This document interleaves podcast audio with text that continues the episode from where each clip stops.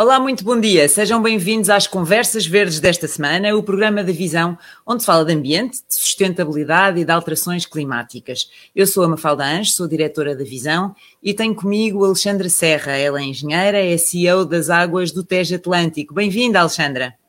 Obrigada, Mafalda. Olá, gosto em tê-la connosco.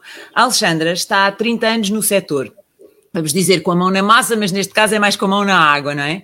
Eh, e há, as águas do Tejo Atlântico têm permissão gerir o sistema de saneamento de águas residuais da Grande Lisboa e do Oeste. E convidámo-la hoje, porque hoje é um dia especial, hoje é o Dia Mundial do Saneamento para Todos, que uh, em inglês tem um nome mais divertido, chama-se World, World Toilet Day, mas que remete para a importância de, desta consciencialização que é preciso ter sobre mais de 4 mil milhões de pessoas que vivem sem acesso a uma coisa tão básica como é um sistema de saneamento básico, que seja seguro, que seja seguro para, para, a nossa saúde. E é sobre todos estes temas que vamos falar hoje.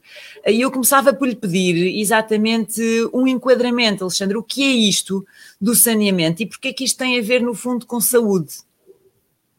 Obrigada, Mafalda. Uh, e, e disse muito bem, o saneamento é um serviço essencial um serviço básico essencial para a saúde pública e também para o desenvolvimento económico. Uh, sem saneamento, de facto, os problemas de saúde pública são imensos. As Nações Unidas decidiram assinalar a crise de saneamento que ainda existe no mundo, principalmente nos países em desenvolvimento, em que não há condições de salubridade, e isso tem um impacto enorme eh, na, na, produtividade, no desenvolvimento económico, no bem-estar das populações. Eh, felizmente, aqui em Portugal, estamos num estágio completamente diferente. Eh, temos serviços de saneamento que cobrem mais de 80% da população portuguesa e estamos, neste momento, a evoluir para novos paradigmas naquilo que é a indústria do saneamento. Mas disse muito bem, o saneamento tem tudo a ver com sustentabilidade, tem muito a ver com uh, os novos paradigmas da economia circular e podemos falar um bocadinho sobre isso. Já lá vamos adiante, sim. Um, mas sanear significa tornar higiênico, limpar, um, porque sem saneamento básico as pessoas ficam expostas a doenças graves, não é verdade? Hoje isto é um problema mundial de saúde pública que, segundo os cálculos, mata indiretamente vários milhões de pessoas todos os anos. E Portugal, curiosamente, é um dos países mais avançados do mundo nesta área um, não só no acesso ao saneamento, como no acesso à água potável. Como é que nós chegamos aqui? É verdade, é verdade. Portugal é um exemplo inspirador e Portugal é reconhecido uh, internacionalmente como um, um, exemplo a seguir uh, por outros países do mundo e, e, é muito importante isto para várias uh, instituições financiadoras multilaterais que recorrem muito ao exemplo português para inspirar outros países. Isto não aconteceu de um dia para o outro. Como, o que é que fizemos de bem? Como é que, como é que se construiu isto? O que fizemos de bem? Eh, toda esta revolução tranquila começou há cerca de 25 anos. Uhum. Uh, em 1993, eh, Portugal viu que não podia continuar a fazer mais do mesmo, não era possível resolver os problemas de saneamento com o modelo de governo que havia no setor da água e do saneamento. E então houve uma reforma institucional profunda, eh, um novo quadro legal, novos instrumentos empresariais, um dos quais o Grupo Águas de Portugal foi de facto instrumental neste processo, e em parceria estreita com os municípios, com o poder local, foram feitos investimentos muitíssimo significativos entre 1993 e 2010 em infraestruturas quer de abastecimento de água, quer de saneamento de águas residuais. Alexandre, só uma pergunta rápida, não quero interrompê-la, mas só uma pergunta rápida. Houve também aqui alguma parceria com a Direção-Geral de Saúde? Eh, está a haver agora. Eh, okay. Houve, obviamente, que esse é um aspecto muito importante, porque para avaliar bem as externalidades muito positivas do saneamento para a saúde pública e também do abastecimento de água, né? água potável de qualidade e saneamento são dois fatores essenciais para a saúde pública e o Grupo Águas Portugal está a estabelecer parcerias com a DGS. Eh, já agora, deixe-me só um pequeno apontamento. muito recente. É impossível falar de saneamento e de ambiente também sem falar desta crise pandémica do Covid. O Grupo Águas Portugal, e em particular a Águas do Tejo Atlântico, desenvolveram um projeto muito inovador há dois anos, que se chama Covid Detect, também em ligação estreita com a DGS, para apoiarmos a DGS, as autoridades de saúde, eh, com um sistema de aviso e alerta precoce de surtos pandémicos, de detecção de carga viral eh, nas águas residuais. Isto é um exemplo de como Sim. nós trabalhamos com a Direção-Geral de Saúde. Como é estreita a relação também com as, as entidades uh, responsáveis pela saúde em Portugal. Mas interrompia, desculpe, regresso ao seu raciocínio, quando falava do que tínhamos feito bem e das parcerias várias de maneira a criar entidades uh, multimunicipais, uh, não é? é? Isso, isso foi um passo muitíssimo importante. Eu já referi que toda esta Revolução Tranquila começou em 93 Uh, e eu destacava três ou quatro fatores críticos de sucesso. Em primeiro lugar, uh, a criação de um grupo empresarial público dedicado exclusivamente a resolver o, os problemas que existiam à data. Um segundo aspecto, as parcerias muito profícuas entre o Estado Central e os municípios e o poder local. E, e foram criadas ao longo dos, desse, dessa década várias empresas regionais uhum. focadas na resolução dos problemas, quer de abastecimento de água, quer de saneamento. Foram feitos esses investimentos avultados, com o apoio dos fundos comunitários. Eh, os fundos comunitários foram, de facto, muito bem utilizados para fazer as infraestruturas que não existiam à data. Foi possível criar equipas profissionais e, e, e muito especializadas para gerir todo esse grande plano de investimentos eh, foram estabelecidos contratos de concessão entre o Estado eh, e estas empresas regionais, com um aspecto também muito importante que tem a ver com eh, a sustentabilidade económica e financeira destas operações, que, que são contratos que assentam na recuperação dos custos do serviço. É preciso ter sustentabilidade económica para garantir que o serviço existe hoje, mas é sustentável a médio e longo prazo. Claro. E, e, e, de facto toda esta reforma foi essencial e, e é, é, muito é, é, um grande orgulho quando estamos noutros países, quando vimos que, por exemplo, o Banco Mundial nos chama muitas vezes para nós contarmos a outros este exemplo inspirador, no fundo para mostrar que é possível, é possível mudar, é possível ter sucesso. Uh, por exemplo, o, o diretor executivo da International Water Association muitas vezes fala do milagre português. Nós, no setor, recorrentemente eh, falamos do milagre português, que foi este milagre de passar de uma situação há 25 anos em que eh, 50% da água potável que existia não era controlada, a sua qualidade. Eh, eu lembro-me, quando era pequenina, eh, talvez a Mafalda se lembre, de passarmos férias no Algarve e não podermos beber água da torneira. Não era possível beber água da torneira porque era salobra, sim. Era salobra. Agora, a água que é distribuída no Algarve é de excelente qualidade, mas infelizmente ainda vimos nos supermercados, quando estamos de férias, muita gente a comprar garrafões de água, mas não é preciso, podemos beber com toda a segurança a água da torneira. Isso é uma informação importante para passar às pessoas, é porque ainda continuam, uh, continuamos a ver isso, pessoas a comprar garrafões de água para, para beberem água engarrafada em casa. Não é necessário, além de mais, é, é, é ecologicamente pouco sustentável. Não vale a pena colocar plástico no mundo se a água que temos na torneira é de excelente qualidade e isso é reconhecido de facto internacionalmente. É isso mesmo, é isso mesmo. E ainda agora o saneamento. Há 30 anos não nos passava para a cabeça ir à praia de Carcavelos e dar um mergulho, não é? É verdade. É, há 30 anos os golfinhos tinham fugido do rio, do rio Tejo. E, e, hoje em dia, quer dizer, nem é preciso falar, não é? Basta ir à, à costa do Estoril e ver as praias cheias de pessoas a tomarem banho com toda a segurança. E isso deve-se em larga medida ao trabalho eh, da indústria do saneamento, neste particular das praias aqui da costa do Estoril e de toda a costa oeste, graças ao trabalho das águas do Tejo Atlântico. Trabalhamos 365 dias por ano eh, a tratar eh, as águas residuais que são produzidas nesta região. A Alexandra estava a fazer lembrar um trabalho que fiz quando era miúda, sempre bastante preocupada com estes temas do ambiente. Eu andei numa escola, era a escola alemã, que tinha muitos projetos ambientais e fizemos um trabalho precisamente na Praia de Carcavelos há 30 anos.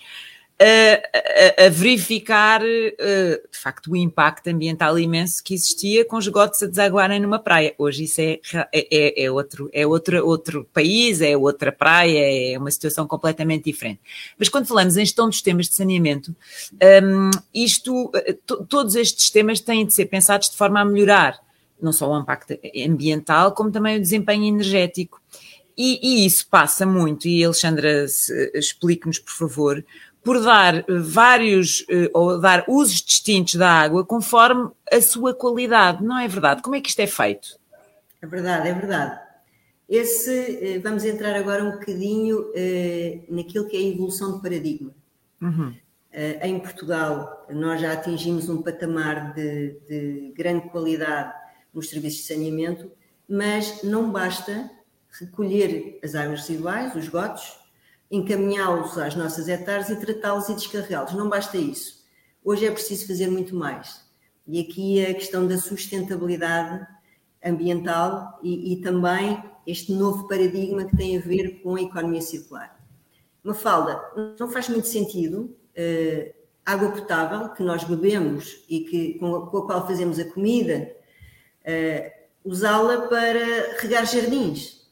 Claro. Uh, não, a não qualidade é, é, completamente diferente. Exato, para lavar as ruas.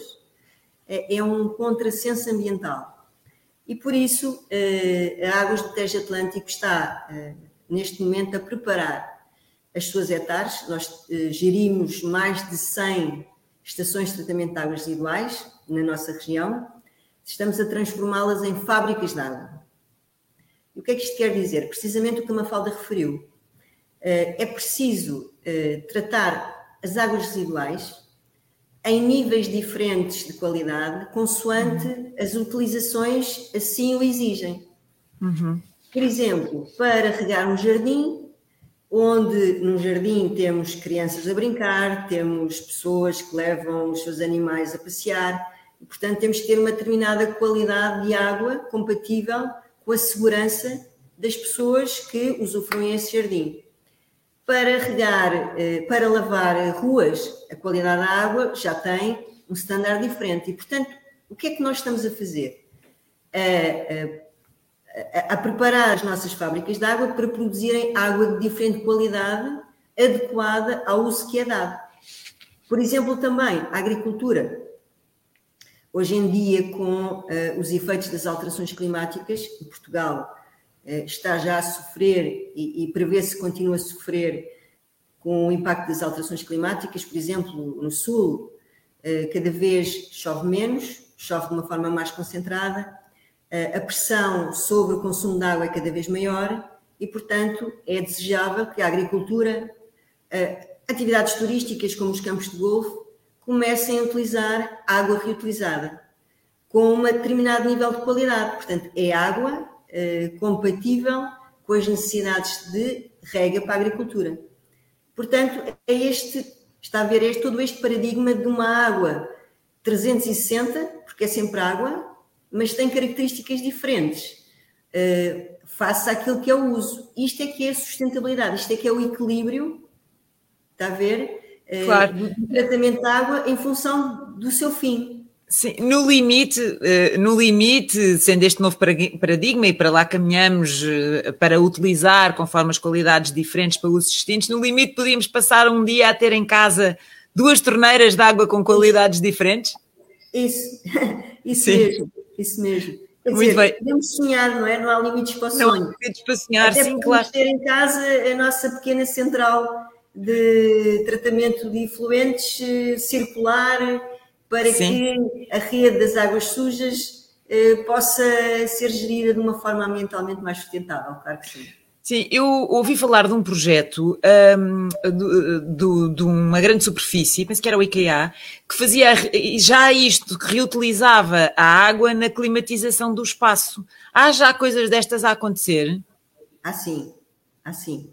Nós temos um exemplo uh, muito paradigmático aqui nas águas do Tejo Atlântico, um dos nossos clientes eh, industriais é precisamente o IKEA de Louros. Hum. O IKEA de Louros compra água reutilizada a águas do Tejo Atlântico para o seu sistema de climatização. é um pequeno, grande exemplo. Pequeno, porque à escala das águas do Tejo Atlântico não é Tem muito grande, mas é uma estrela que gostamos de divulgar, porque há de certeza muitas outras utilizações e muitas outras indústrias ou até comércios que podem seguir este exemplo. E, e, Nós... e, e na limpeza das, das, ruas, aqueles outros exemplos que dava, isso também já está a acontecer ou ainda é um caminho para o qual ambicionamos chegar? Está a acontecer. Uhum. Está a acontecer. Eh, eh, vou partilhar consigo um pouco dos projetos que estão em curso aqui nas águas do Tejo Atlântico, bastante interessantes. Nós estamos a preparar a Tarde Beirolas, aliás, ela já está preparada. A Tarde Beirolas é ali junto à Ponte Vasta Gama, com uma linha de ultrafiltração, isto é um nome assim, um nome mais complicado. Ajude-nos a perceber o que é isso. ultrafiltração é, um, é uma etapa adicional de tratamento que permite tratar a água residual que já é tratada a um nível ainda mais seguro, uhum. uh, e essa linha já está instalada em Netar de Beirolas para regar todos os espaços verdes do Parque das Nações. Ah. Está pronto. Uh, Estamos agora a comunicar com a Câmara de Lisboa, porque isto é uma parceria entre a Águas do Tejo Atlântico e a Câmara de Lisboa, eh, que também tem do seu lado já pronto o sistema eh, de transporte dessa água para permitir começarmos a regar com água reutilizada da etar de Beirolas, a nossa fábrica de água, todas as zonas verdes do Parque das Nações. Para além disso, Estamos a preparar aqui a Etar Alcântara, eu estou neste momento na Etar Alcântara, a nossa fábrica de água, a maior eh, das águas do Tejo Atlântico, para podermos regar toda a frente ribeirinha entre o Terreiro do Passo e Algés com água reutilizada. Uhum. Alexandra, uh, há bocadinho falava do, da, da, fábrica de água, que é um, é um conceito interessante para quem, como nós, é só o utilizador, só puxa o autocolismo ou a torneira, não percebem o que é isso. Como é que se transforma, na verdade, água suja em água limpa, ou seja, como é que funciona este processo de fabrico de água reciclada? Dê-nos só uma ideia geral que eu acho que as pessoas têm curiosidade em saber. É muito fácil.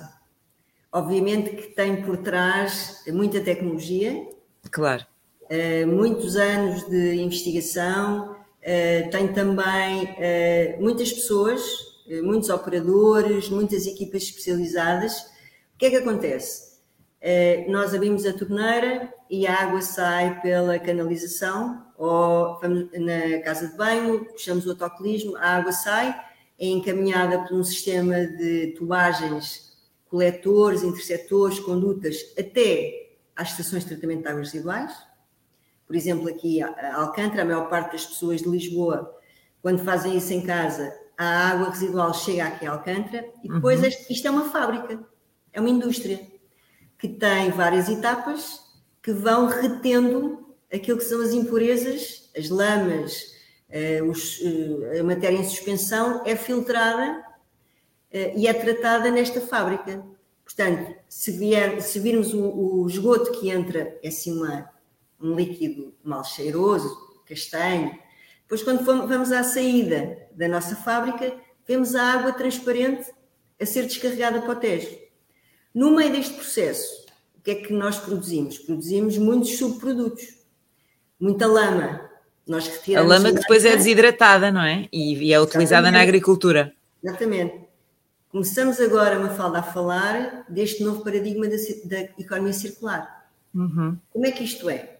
Para nós, o esgoto, que é uma coisa, sim, feia, não é, não é uma coisa feia. É uma matéria-prima valiosa que entra na nossa fábrica e que transformamos em materiais e em produtos com valor. Vou-lhe dar alguns exemplos. Bom, já falámos bastante sobre a água reutilizada. E, e é, é o principal produto que sai da nossa Esse é o principal é produto, é claro, é a água, é claro. Mas depois há outros, não, não, é? Mas não, só, mas não só. A Mafalda falou muito bem da energia. O esgoto tem muita energia potencial intrínseca. E nas nossas fábricas de água, nós temos uma coisa que se chamam de gestores, em que produzimos biogás. Biogás, eh, exatamente. Das lamas que vêm nas águas residuais. E esse biogás é transformado em energia elétrica que serve para uh, alimentarmos as nossas próprias fábricas. ok? E também para vender à rede. Por exemplo, é a Tarde da Guia. A Tarde da Guia é em Cascais, junto à Casa da Guia. Essa etar está praticamente a atingir a autossuficiência energética, ou seja, com o biogás que nós produzimos com as águas residuais de todas as pessoas que produzem esgoto na zona da costa do Estoril, nós produzimos energia que alimenta a nossa estação. Uhum. E o nosso sonho é que, no futuro próximo, não só as nossas fábricas não precisam de comprar energia à rede, produzem energia própria, dentro sim. da própria estação, mas também podemos vender. Uhum. E temos outro projeto, já agora que estamos a falar da energia, porque a energia é um mundo, não é? É todo um mundo. No saneamento, às vezes é, é estranho pensar, saneamento, energia. Tudo isto tem a ver com a economia circular e com, sim, exatamente, e com, a, e com a necessidade de eficiência energética que precisamos ter em todos os negócios e neste também. Claro, e também a descarbonização do uhum. ciclo urbano da água, porque quando nós estamos a produzir biogás para a nossa utilização, não estamos a consumir energia elétrica. Claro. É? Estamos a diminuir a pegada carbónica. E a descarbonização também é um dos nossos grandes objetivos. Vou-lhe dar um exemplo uh, que está em curso, um, um, projeto inovador de uma parceria que estamos a fazer com a Douro Gás, na Etar de Frielas. A Douro Gás instalou na, na nossa Etar de Frielas um equipamento para purificar o biogás que produzimos na Etar de Frielas para produzir biocombustível. E qual é o nosso sonho? Não é sonho, é quase já uma realidade. É podermos, com esse biocombustível, escalar esta solução, claro, depois de ser testada, para alimentar toda a nossa frota operacional com esse biocombustível produzido através do biogás que vem do esgoto. Claro, autossuficiência energética em todo o processo, isso é muito interessante. E mais, temos agora uma terceira componente, que é a valorização agrícola. As lamas, e a Mafalda disse muito bem, as lamas que nós retiramos do esgoto, nós produzimos por ano, aqui nas águas do Tejo Atlântico, 150 mil toneladas de lamas. Estamos a falar cerca de 400 toneladas por dia. É uma coisa muitíssimo. Enorme, claro. Grande. O que é que fazemos a essas lamas? A valorização agrícola. Estamos agora com um plano, o chamado Plano Biolamas, para melhorar o tratamento das lamas e, e, poder reencaminhar essas lamas, que já são hoje reencaminhadas com tratamento adicional, para fertilização agrícola. Os agricultores gostam muito de nós, de nós, indústria do saneamento, porque nós produzimos uma matéria-prima transformada num composto que serve para fertilizar os solos. Claro. Essas lamas são vendidas ou são oferecidas aos agricultores? Desculpa a minha pergunta, mas não faço, não faço ideia. Uh, neste momento, uh, os agricultores recebem as lamas por um valor muito reduzido. Uhum. Não é? é? assim, a evolução do paradigma da economia circular vai no sentido de, no futuro, essas lamas têm valor, ou seja, os agricultores começam a comprar as lamas para as, para as utilizar. Porquê? Porque são competitivas face a outros produtos que os, que os agricultores têm que comprar. Há aqui um, o fator competitividade, que é muito importante também. Claro, claro. Eu gostava só de voltar um pouco atrás ao processo de limpeza da água. Como é que ele é feito? Porque é preciso filtrar, mas depois também é preciso desengordurar, é preciso desinfetar. Uh, isto é feito com uh, através de filtros, imagino eu, mas depois também tem tratamentos químicos. Como é feito este processo? É assim, depende muito de uh, fábrica de água para fábrica de água. Porquê? Porque, obviamente, uh, a Águas do Tejo Atlântico, como todas as empresas operadoras de saneamento, tem um regulador ambiental uh, que zela pelo bom estado das massas de água. E em função da sensibilidade da, do rio, é? da massa de água para, para onde estamos a descarregar o efluente, assim temos que ser mais ou menos exigentes relativamente à qualidade da água que descarregamos. Ou seja, ah. Eh, há, níveis de água, há níveis de qualidade de água descarregada diferentes conforme os rios onde a água é desaguada. Ah, interessante, sim. Uh, por exemplo, num, numa massa de água muito sensível, é preciso desinfetar a água. Uhum. por exemplo, quando estamos a falar, vou-lhe dar um exemplo que é mais fácil, é a tardaguia. A tardaguia tem um emissário submarino. A tardaguia tem um tratamento durante o inverno menos exigente do que no verão. No verão, durante a época balnear, a tarde está preparada para desinfetar a água, depois dela passar por várias etapas. Primeiro, e disse muito bem, a Mafalda sabe, já percebi que sabe Estudei, estudei a lição. Não, acho, acho, acho, curioso, sabe? Um dia fui estudá-lo, já agora faço uma parte, Alexandra, fui estudá-lo porque a minha filha, uh, tenho uma filha pequena, me perguntava: Oh mãe, mas para onde é que vai esta água? Uh, estávamos a tomar banho e ela dizia: Mas para agora para onde é que vai esta água? E eu verifiquei que não lhe sabia dar uma resposta muito concreta sobre o tema. E então fui estudar e até há um livro muito interessante um, uh, eh, produzido sobre isto um, que, que e, e, fui estudar e fui-lhe explicar aquilo e perceber que realmente esta é uma, é uma matéria que as pessoas não têm bem noção como é que funciona, como é que é o processo, para onde é que as coisas uh, passam. Acho que de facto é muito interessante. Há aqui uma imensa tecnologia por trás para conseguirmos chegar a este paradigma de facto de sermos uma referência mundial. É verdade, é verdade. E eu estou hoje na Eterno Alcântara, que é uma das hectares mais sofisticadas, eh, mais complexas, mais modernas que existe em Portugal. Eh, uma curiosidade só, uma falda, sem querer desviar-me do tema das etapas de tratamento, a Eterno Alcântara tem um prémio Valmor eh, de arquitetura e, e, nós estamos aqui, é muito bonita, tem o maior telhado verde da Europa. Portanto, ela está toda coberta com telhado verde. Uma cobertura verde, é, sim é, é uma referência, de facto, é uma, é, é uma instalação de referência a, a nível nacional. Ainda às etapas de tratamento, aqui na etapa. Desengordurar, desinfetar, é, só se desinfeta em determinadas. Pode, pode variar conforme as, as épocas balneares, interessante. E, e, e, como é que é o processo? A desinfecção é com ultravioletas, geralmente, com uhum. lâmpadas ultravioletas que matam depois os últimos bichinhos mais pequeninos que a água pode conter. Pode também ser por um processo físico-químico, não é? Uh, por vezes utilizas o hipoclorito de, uh, para, para desinfetar, o de cloro para desinfetar a água, mas geralmente são eh, lâmpadas ultravioletas que, que matam esses bichinhos todos. A montante, nós começamos sempre com uma obra de entrada, que há uma gradagem dos, dos sólidos maiores, e relativamente à gradagem, já agora aproveito o tempo de antena para fazer um apelo a todas as pessoas uh, que coloquem no lixo aquilo que deve ser colocado no lixo e não deitem pela sanita ou pelas tubagens de saneamento produtos como a comida ou, ou fraldas ou. Isso era, era a minha última pergunta para si. O que é que não se pode, porque isso é muito importante, é uma, é uma, é uma área importantíssima, é o que é que não se pode meter na sanita ou pelo cano uh, de nossas casas. As coisas que as pessoas antigamente punham, sei lá, cabelos, uh, pensos, uh, toalhitas. Isso, o, isso. Tudo isto é muito prejudicial depois numa estação de tratamento de água. Bastante, bastante. Porque prejudica muito a operação dos, das, dos órgãos da, da estação uh, e, e assim, é sempre bom prevenir e solucionar a montante, controlar a montante. E eu julgo que a frase mais simples para todos nós percebermos é pôr no lixo aquilo que é o lixo.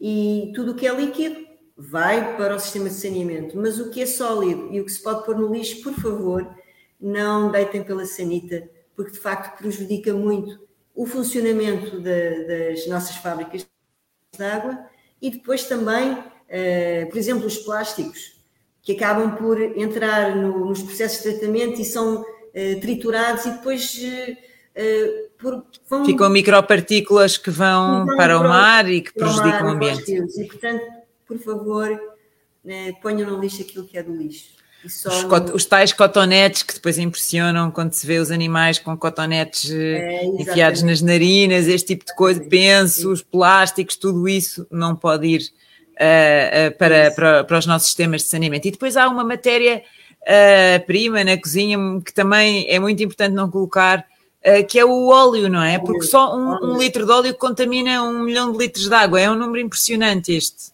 É verdade, é verdade. Os óleos e as gorduras são também eh, ingredientes da matéria-prima uh, água residual que temos que evitar deitar pela, pelo ralo abaixo. Por favor, não o façam. Obviamente que nós estamos preparados para isso. Nas nossas hectares, uh, a maior parte delas tem etapas de desengorduramento, mas que, claro, depois temos que retirar esses óleos nessas etapas e eles têm que ser levados a aterro e, portanto, há aqui ineficiências ambientais que podemos evitar se tivermos práticas ambientais uh, mais adequadas nas nossas casas. E não custa nada. Portanto, as pessoas devem guardar o óleo dentro de uma garrafa e colocá-lo ou no contentor de lixo normal ou nos oleões. Eh, mas eles não são muito frequentes em Portugal, a verdade é essa, não é? Também, também, também temos que evoluir. É um trabalho de equipa conjunto com várias instituições. A Mafalda referiu muito bem também um dos nossos focos é a educação ambiental. Uh, Começa-se de pequenino uh, a mudar a atitude e o mindset para estes, estes temas ambientais. E nós trabalhamos muito com as escolas, uh, produzimos muitos materiais educativos, trabalhamos muito com os municípios, com os nossos parceiros municipais, nesta sensibilização da sociedade e das crianças naquilo que são as boas práticas ambientais e da importância do saneamento. Alexandra, só para terminar, já tinha falado há pouco da questão da Covid e eu lembrei-me da questão dos medicamentos, eh, porque há estudos que mostram que já há efeitos na, na, na fauna um, ehm, atribuídos a concentrações muito grandes de substâncias ativas, por exemplo, os antibióticos, não é? Uh, que chegam depois à água através dos esgotos. Há forma de lidar com este problema nas hectares? Estamos a estudar. Uh, entramos agora um bocadinho no tema, me fala da inovação. A inovação uhum. é, é absolutamente central na nossa atividade eh, nós estamos atentos àquilo que são os novos desafios, falámos da economia circular, mas falou muito bem, o tema dos medicamentos eh, é um tema que está agora na ordem do dia em projetos, estamos a desenvolver projetos de inovação com universidades, com centros de investigação, para avaliar de que forma é que as nossas fábricas de água podem lidar e controlar eh, a propagação ao longo da do sistema de saneamento desses fármacos, que podem ter impactos de facto na saúde pública a médio e longo prazo. E aí, esse é mais um dos temas onde temos mesmo que trabalhar de mãos dadas com a Direção-Geral de Saúde. Muito bem, Alexandra. Foi muito obrigada pelas suas explicações e para nos ajudar a perceber todo este uh, mecanismo e todo este sistema que acontece sem darmos por ele, mas que é fundamental para a saúde pública. Hoje é o Dia Mundial do Saneamento para Todos, portanto, uh, é importante aprender estas regras e ter cuidado com o que colocamos nos nossos cantos. Obrigada a quem esteve desse lado. Para as semanas estamos de volta com mais umas conversas verdes.